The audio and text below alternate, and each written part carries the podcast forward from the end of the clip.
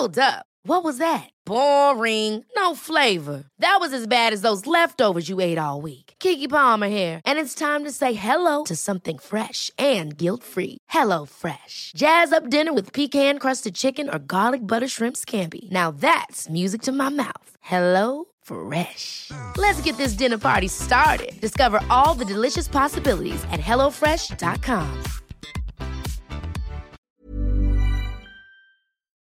Bonjour, bienvenue dans la saison 2 de Comme d'Archie, le podcast qui vous ouvre les portes du monde fascinant de l'architecture, dans une approche non manichéenne et pour ne pas opposer passé et futur, dans une réflexion transversale permettant de vivre au présent dans un cadre de vie plus heureux car mieux identifié.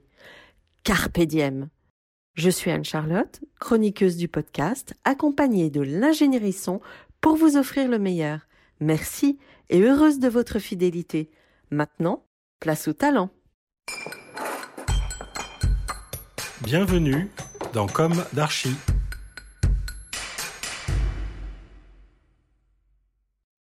Chers auditeurs, ravis de vous retrouver aujourd'hui en compagnie de Laure Chung. Bonjour Laure. Bonjour Anne-Charlotte. Bienvenue dans Comme d'Archie. Vous êtes responsable du bureau Cassonman en France et aussi une fidèle auditrice, j'apprends. Tout à fait. Formidable. Une fois n'est pas coutume, nous recevons en parallèle l'un des dirigeants Cassonman, Gary Shelley, en liaison avec Londres, interviewé pour la version anglaise mise en ligne le mercredi, version qui est pour le coup aussi longue que la présente version française diffusée à partir de ce lundi. Vous allez nous rappeler l'un et l'autre les fondamentaux de l'agence et parler de vos projets respectifs. Mais auparavant, je tenais à vous présenter très brièvement. Les habitués des appels d'offres de maîtrise d'œuvre portant sur des ouvrages culturels voient souvent le nom de Cassonman sur les candidatures des sujets emblématiques. Et en effet, Cassonman a été en charge de la scénographie de la Cité du Vin de Bordeaux. L'architecte Xtu de la Cité du Vin a été d'ailleurs déjà reçu dans Comme d'Archie. Plus récemment, avec l'atelier Phileas, vous avez œuvré sur le projet Pressoria en Champagne et évidemment sur les vins de Champagne. L'agence de design et architecture intérieure au départ, implantée à l'est de Londres, a été créée en 1984 par Dinah Casson et Roger Mann. Chemin faisant, vous êtes devenus des scénographes connus dans le monde entier, avec à votre actif le Churchill Museum à Londres ou le Benjamin Franklin Museum à Philadelphie, et bien d'autres encore, avec en France l'ASCO et le Musée de la Marine. Commençons par le début. Pouvez-vous nous présenter plus précisément Cassonman Alors, Cassonman a été fondé en 1984 et dès 1994, euh, l'agence est spécialisée dans des projets à vocation culturelle. Avec euh, plus de 30 ans d'expérience, euh, l'agence a en effet acquis une notoriété dans la scénographie d'exposition et dans l'aménagement intérieur. Le studio assure les études de faisabilité, de conception jusqu'à la réception, euh, le développement des contenus muséographiques et également la direction artistique des médias. Nos interventions regroupent euh, différentes typologies de musées, que ce soit pour des galeries permanentes, euh, itinérantes ou temporaires, des parcours touristiques ou bien des parcours d'interprétation immersifs et multimédia. Quelque part, vous êtes artiste derrière les artistes? Je pense que nous sommes euh, la face cachée de l'iceberg. Donc vous-même, quel a été votre parcours et comment avez-vous intégré cette agence emblématique? Eh bien, euh, j'ai rejoint Cassonman en 2012 avec euh, le projet de la Cité du Vin. C'était mon premier projet de collaboration avec euh, Cassonman. Et c'est vraiment par hasard qu'un confrère m'a parlé d'une agence anglaise qui cherchait à avoir dans leur équipe un chef de projet bilingue. Euh, ce confrère euh, m'a connue parce que j'ai effectivement vécu quelques années en Angleterre auparavant. Je suis rentrée en France avec une casquette de scénographe qui maîtrise aussi bien la langue de Molière et l'anglais. Euh, donc je les ai appelés, euh, on a pris contact, on s'est échangé euh, brièvement au téléphone. On s'est retrouvés autour d'un café pour mon premier interview physique.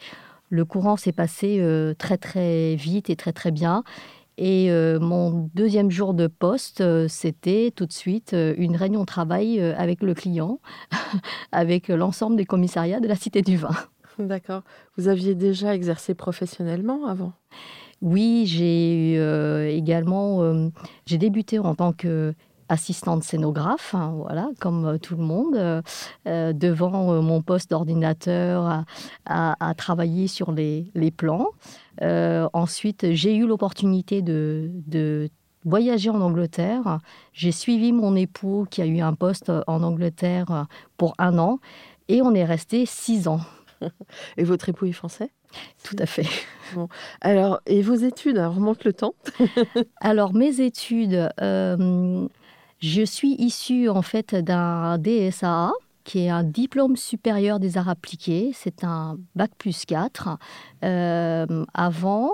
Et j'ai fait euh, voilà, les arts appliqués, j'ai fait un BTS. Donc, il y a eu en effet sept ans d'études mmh. euh, dans les domaines des arts appliqués avant d'arriver au diplôme. Donc la fameuse école supérieure d'arts appliqués euh, de Paris? Alors c'est euh, l'école Olivier de Serres qui mmh. existe mmh. voilà, encore. Et qui est assez difficile d'accès, il me semble. Oui, en effet. Vous aviez fait une prépa avant? Non, je n'ai pas fait de prépa puisque en troisième, j'ai su très vite que je voulais être, euh, je voulais me lancer dans le domaine de l'architecture d'intérieur, et je suis rentrée euh, en seconde en section qu'on appelle à l'époque F12, qui est euh, l'option des arts appliqués. Mhm. Eh bien, bravo pour ce parcours. Donc, L'une de mes questions récurrentes dans Comme d'Archie est est-ce qu'aujourd'hui vous avez le sentiment d'avoir accompli ce que vous imaginiez à la sortie de l'école? Alors, je dirais oui et non, puisque j'étais au départ partie pour aller dans une filière euh, d'architecture intérieure. Et très vite, euh, je me suis intéressée à la scénographie. Euh, en ayant fait des stages, en ayant travaillé pour euh, plusieurs agences euh, d'architecture intérieure.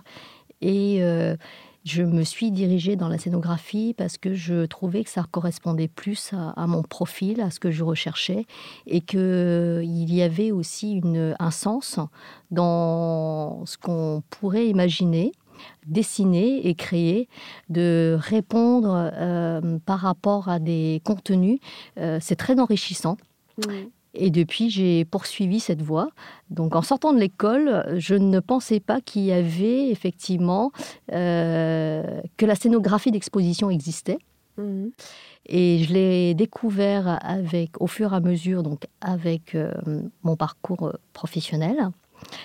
Et euh, puis, j'y suis restée ça fait voilà, ça fait 20 ans maintenant que je suis euh, dans la scénographie. Finalement, euh, vous aviez besoin d'une certaine épaisseur intellectuelle? Je pense qu'on peut dire ça comme ça. Et puis euh, aussi, ça permet de jouer un peu plus avec notre imagination, de pas forcément des objets destinés au quotidien et de laisser libre un petit peu voilà côté artiste. Bon, et puis, euh, oui, quelque part, vous contribuez à raconter des histoires. Notre but, effectivement, contribuer à raconter des histoires, à mettre euh, des contenus dans des contenants et surtout à valoriser euh, l'expérience de visite des différents types de publics. Mhm. Alors, on a parlé de vous. Pouvez-vous nous raconter maintenant l'histoire des projets emblématiques de Cassenman, de même ceux que vous menez? Et à votre avis, pourquoi une agence anglaise a réussi à se positionner sur des sujets très français? Les vins de Bordeaux et de Champagne, mais aussi Lascaux, le musée de la Marine?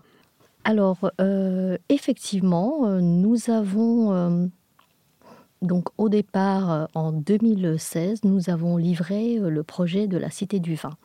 C'était notre premier projet en France dont on s'est fait connaître, malgré qu'on soit déjà dans le domaine de la scénographie depuis plus de 30 ans d'existence.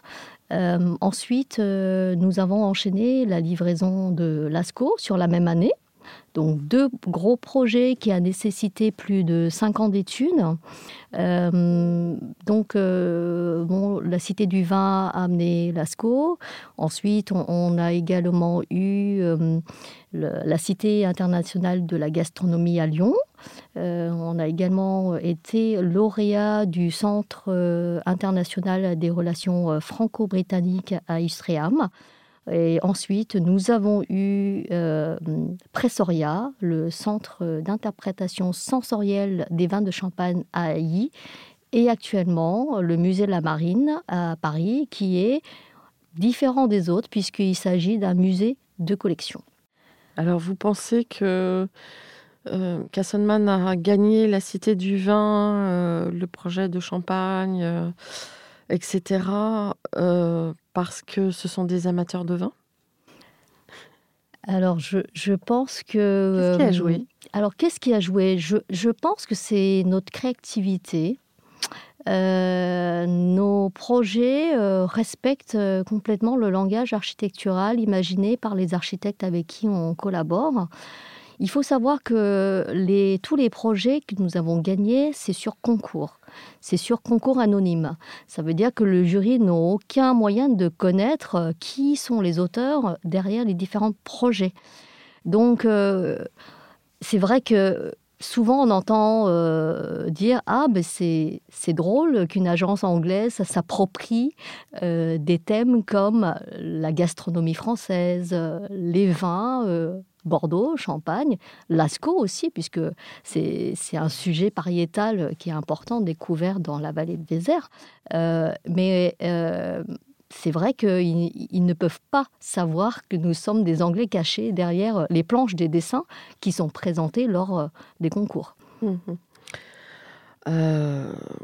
peut-être que Kassenman a le recul suffisant et sur cette culture et peut-être aussi euh, une technique euh, très pointue alors je pense que euh, on peut dire que peut-être que nous amenons un petit peu de fraîcheur dans l'horizon de la scénographie.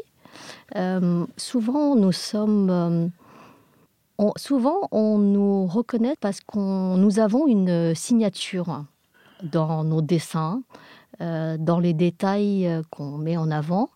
Euh, les, les, visiteurs qui nous suivent régulièrement reconnaissent notre patte, quelque part. les lignes, des, des, la manière de, de, travailler aussi avec les productions. On, on, adore amener un petit peu ce qu'on appelle l'humour anglais, un peu d'humour, le côté ludique et, et également on essaie de ne pas être trop pédagogique dans la manière de présenter les, contenus aux visiteurs. Peut-être que ça apporte un plus. On apporte peut-être également de l'audace dans nos créations. On essaie de pousser un petit peu les, limites, euh, peut-être un peu plus loin. Alors, est-ce que vous pouvez nous raconter du coup un peu l'histoire de ces projets? Comment euh, avez-vous des anecdotes ou qui pourraient intéresser et qui racontent quelque part l'histoire des projets? Alors, euh, alors, on va commencer par le début de la, de la Cité du Vin, donc euh, un projet avec qui on a, on a collaboré avec euh, Architecte XTU. C'est un projet qui nous a fallu beaucoup, beaucoup de temps de réflexion avec euh, toute l'équipe euh, de commissariat. On se voyait régulièrement. Et euh, avec le temps, le projet scénographique s'est évolué. On est parti d'une trame de programme scientifique très très complexe et on a réussi, en travaillant main dans la main avec cette équipe, à définir les contenus, à vulgariser ces contenus d'une manière euh, accessible à différents types de publics. Mmh. Donc ça a forcément euh, voilà, créé des liens. On a euh, bien sûr passé beaucoup de temps à Bordeaux. Bordeaux maintenant est une ville qu'on connaît par cœur. Hein. En ayant travaillé trois ans, on se voyait régulièrement tous les mois, voire plus. C'est un projet où nous avons également beaucoup appris, puisque c'est un premier, je dirais, de centre d'interprétation autour du vin. Depuis, il y a eu beaucoup de projets de, cité du vin qui euh, émanent de ce projet. Euh, à travers le monde ou en en France, il y a eu beaucoup de cités de gastronomie, cités mm. du vin qui euh, voient le jour actuellement, mm. puisque c'est un thème, je pense, qui est euh, très euh, contemporain. Mm. Il a fallu développer dans un parcours de 3000 m2 plus d'une vingtaine de modules avec toutes des expériences de visite différentes et on propose aux visiteurs des postures également diversifiées. Ceci euh, voulait dire qu'en fait, le visiteur euh, participe quelque part. Le visiteur euh, participe à certaines installations, il est à la fois acteur, mais il peut être en même temps spectateur. Mm. On joue sur des différents types de médias et la partie média n'est que une technique qu'on utilise pour essayer de trouver euh, l'outil de médiation qui correspond au mieux euh, au discours. Avant tout, la scénographie est au service d'un discours. Donc le discours, il est établi par les muséographes? Hein Alors le programme euh, muséographique est établi par des muséographes ou bien l'équipe scientifique du musée. Et le rôle du scénographe, c'est de mettre en scène spatialement euh, ces contenus euh, à travers euh, différents dispositifs de médiation. Et notre travail consiste également à, rendre le discours intéressant, à offrir une expérience de visite qui soit adaptée à tout type de public. vous évoquiez les modules et les modules pour le vin. Matériellement, comment ça se traduit? Est-ce que vous avez un exemple de module qui est un peu spectaculaire que vous pourriez... Euh, Alors on a plusieurs euh, modules spectaculaires dans la Cité du Vin. Un de mes euh, préférés, c'est une installation très simple. où on a travaillé avec la volumétrie euh, de l'enveloppe intérieure de la Cité du Vin. Il s'agit d'un module qu'on appelle euh, Bacchus et Vénus. C'est un espace euh, qu'on a voulu créer très intime avec des rideaux translucides qui nous permet de s'isoler des autres espaces. Mais on est dans un espace où l'ossature de bois s'élève, je crois, à 8 ou 9 mètres de haut. Euh, on a créé un, espace un petit peu cathédral où les gens sont invités à s'allonger sur un, canapé et observer des projections euh, au-dessus de leur tête sur un dôme. Et en fait, euh, lors de l'installation, dans la phase chantier, avant l'intégration du média, lorsqu'on s'assoit sur ce canapé, donc ce canapé il est sphérique, si euh, j'ai des visiteurs qui sont assis à l'opposé, avec la réverbération du dôme, je pouvais entendre parfaitement ce qu'ils disaient à leurs voisins, comme s'ils étaient à côté, comme si je les espionnais. C'était très drôle et ce phénomène a, bien sûr euh, disparu avec euh, le média qui s'est installé dans, dans, cet espace. Et le liquide, comment on peut scénographier du liquide? Alors, l'avantage d'un centre d'interprétation, c'est que c'est un lieu euh, sans objet. C'est-à-dire, euh, tout le contenu est à imaginer à, travers euh, les productions audiovisuelles et interactives. Et le côté fluide, non seulement il est représenté déjà par l'architecture lui-même, Et par la scénographie, on a réussi à créer les effets d'eau dans certaines de nos productions. Et lorsque les visiteurs passent la main au-dessus d'une surface d'eau, ils pouvaient voir euh, le mouvement de l'eau, euh, des vagues, euh, lorsque simplement ils bougeaient la main au-dessus d'une surface. D'accord. Alors vous vouliez parler de l'ASCO L'ASCO, c'est un projet légèrement différent de, la Cité du Vin, puisque c'est à partir euh, du contenu et du parcours scénographique qu'émane la forme de l'architecture. Ça veut dire que nous avons travaillé en équipe avec euh, l'architecte Snoweta et la forme du bâtiment est vraiment euh, accompagne le, parcours visiteur. C'est un bâtiment où on rentre dans la vallée de la Vézère. On invite les visiteurs à monter euh, au niveau euh, de la vallée et admirer le paysage. Donc il y a une ascension dans le parcours qui permet de ramener les gens euh, au niveau des coteaux. Et ensuite, il redescend progressivement en suivant la lisière de la forêt pour descendre dans la grotte.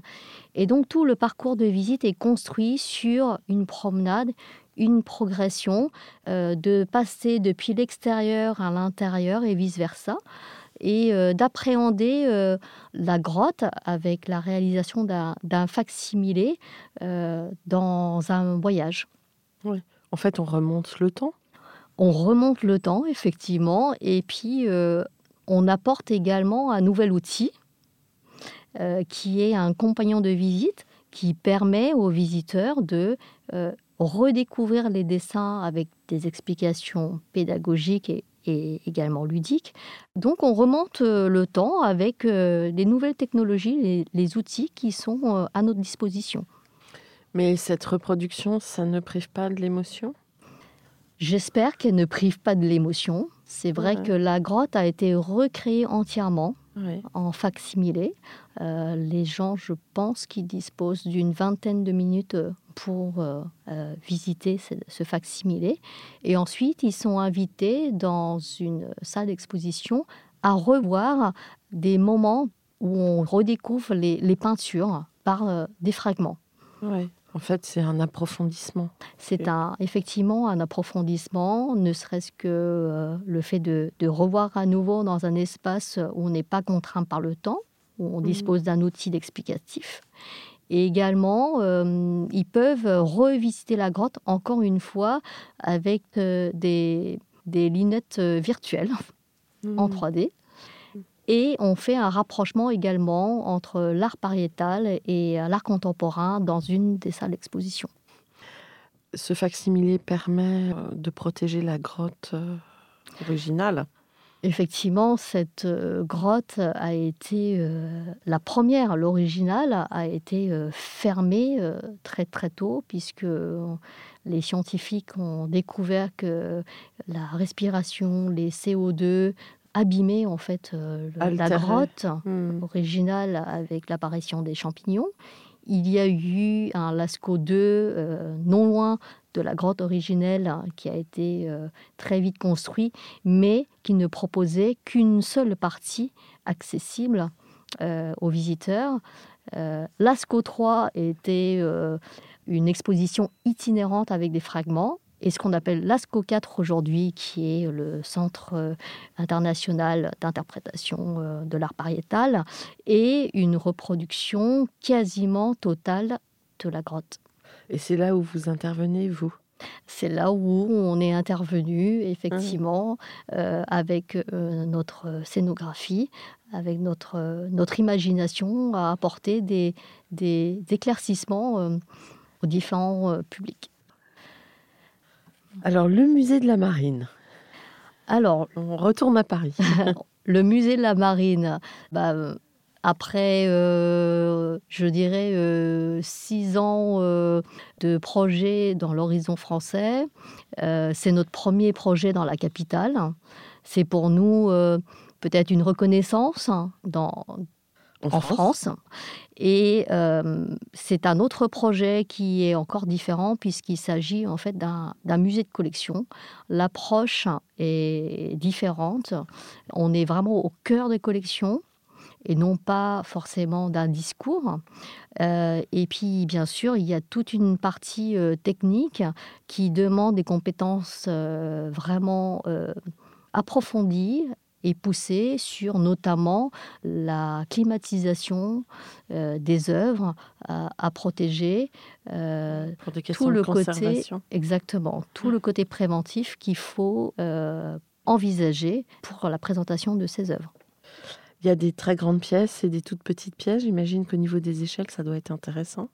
Alors, c'est oui, au niveau des maquettes euh, de bateaux, on a aussi bien euh, des grandeurs réelles à l'échelle 1 que des petites. On a, euh, par exemple, toutes les sculptures navales. qui sont mis en avant. Et puis on a aussi des petits objets archéologiques retrouvés dans la mer. Mais par ce projet, euh, je dirais que on a également euh, injecté un petit peu notre euh, marque de signature. Ça veut dire qu'on a mis en avant deux grosses installations, comme la coque d'un bateau au niveau de l'entrée, à l'intérieur, dans ce bâtiment qui est historique. Et nous avons aussi l'installation d'une grande vague qui fait plus de 15 mètres de long, qui servent à, à supporter, enfin, à mettre en valeur les objets qu'on veut représenter. Mhm.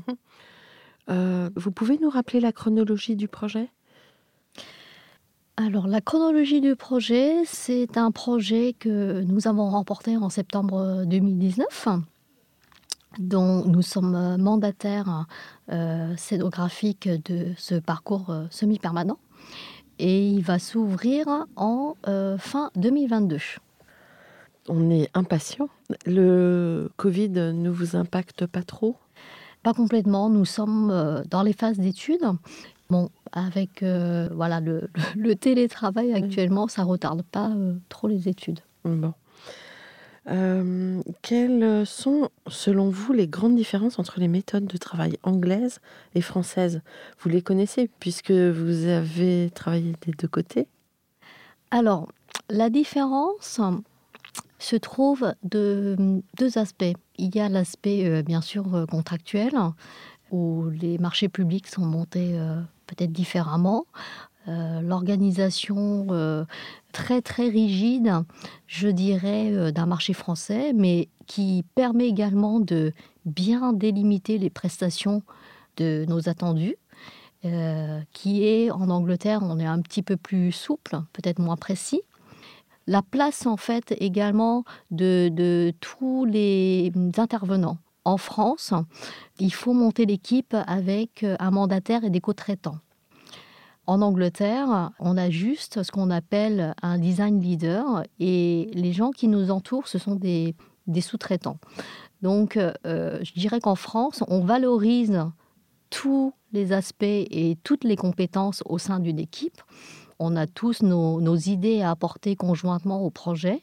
Alors qu'en Angleterre, peut-être qu'on est euh, peut-être moins restreint, euh, on laisse peut-être moins de liberté à nos autres intervenants de participer. Euh, on est peut-être un petit peu plus rigoureux en Angleterre par rapport à notre méthodologie de travail. Mmh.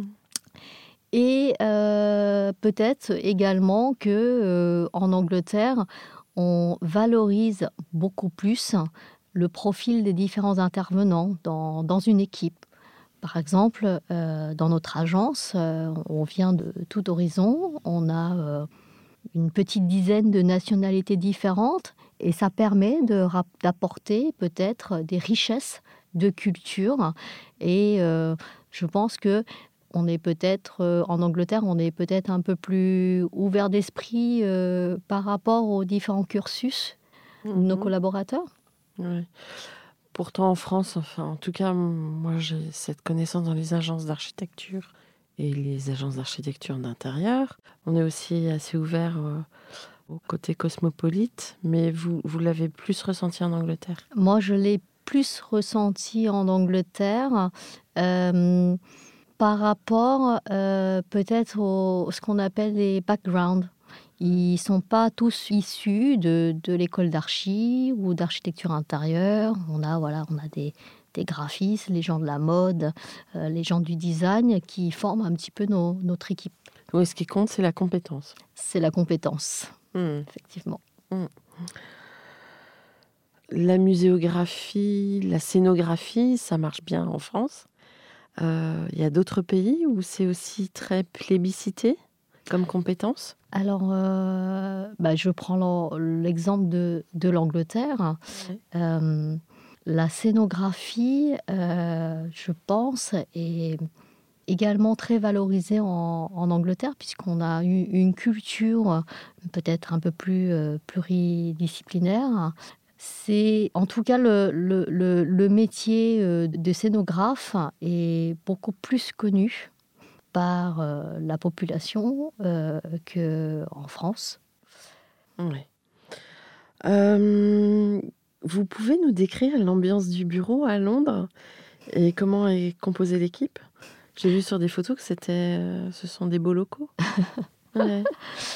Euh, nous avons la chance en fait d'avoir un, un- un grand local.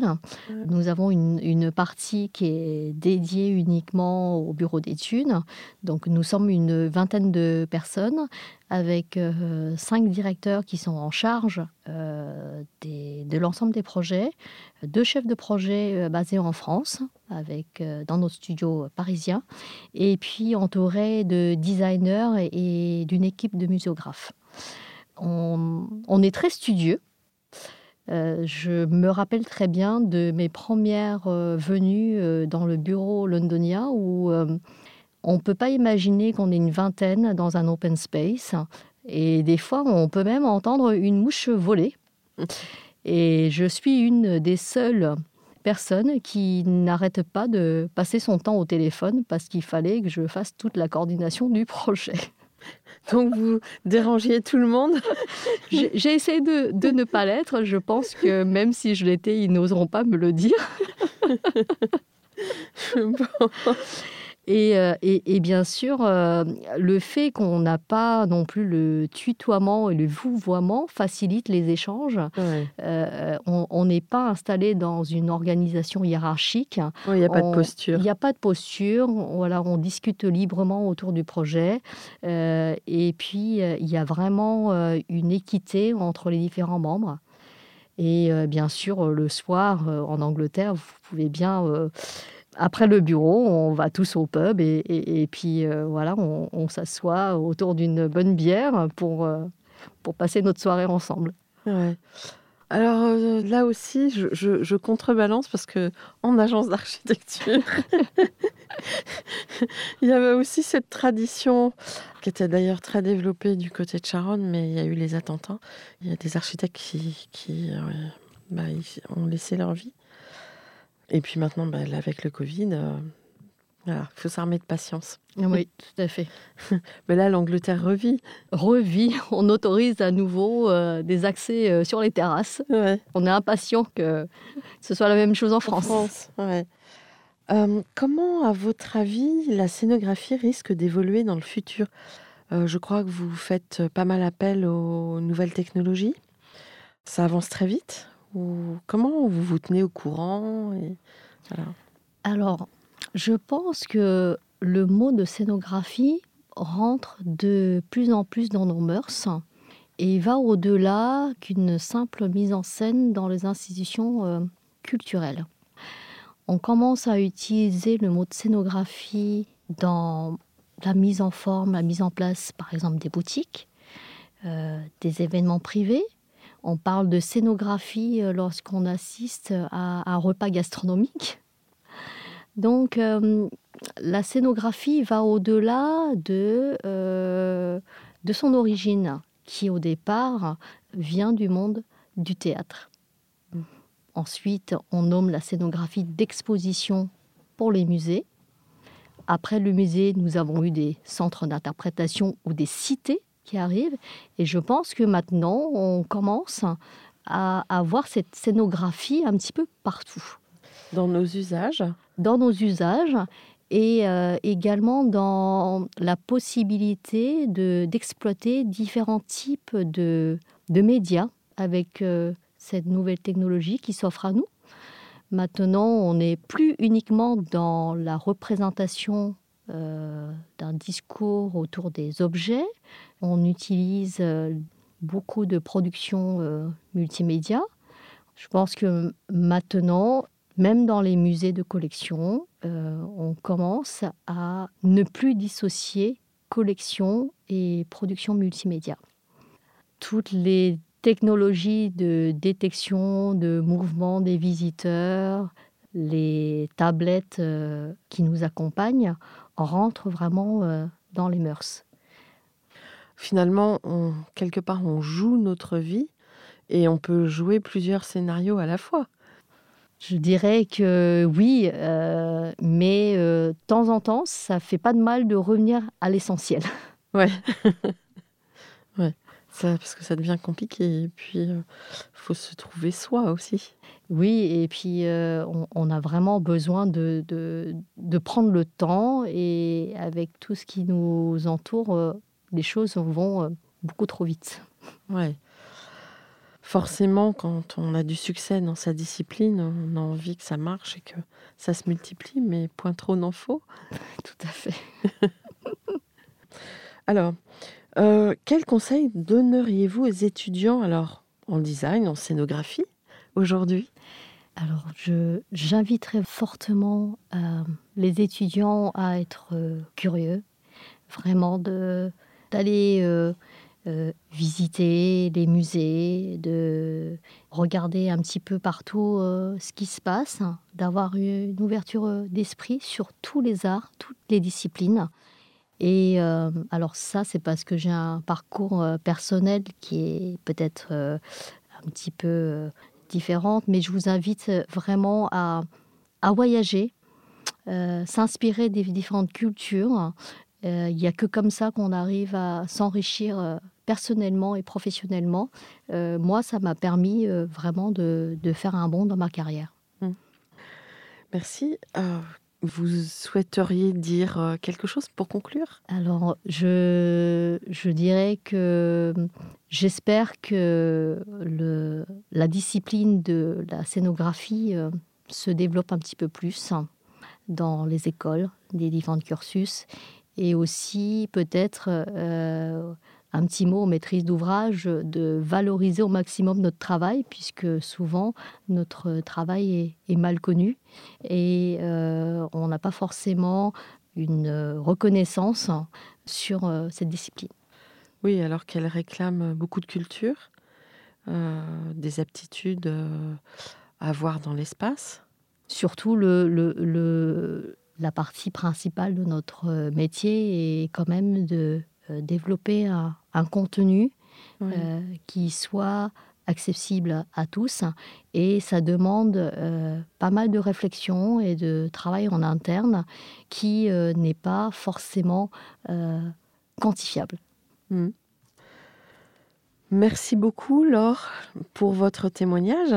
Merci Anne-Charlotte de m'avoir invitée. Je vous en prie, c'était avec grand plaisir et on se retrouve dans la version anglaise avec Gary Shelley. À bientôt. À bientôt, merci. Au revoir.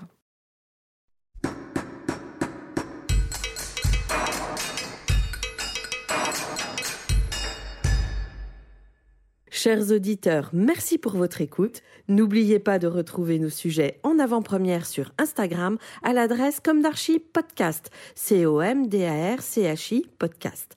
Si vous aimez ce podcast, favorisez sa diffusion en lui donnant 5 étoiles sur Apple Podcast, plus un petit commentaire, ou sur votre plateforme de podcast favorite. Et surtout, abonnez-vous pour écouter tous nos épisodes gratuitement. À bientôt, et d'ici là, Prenez soin de vous.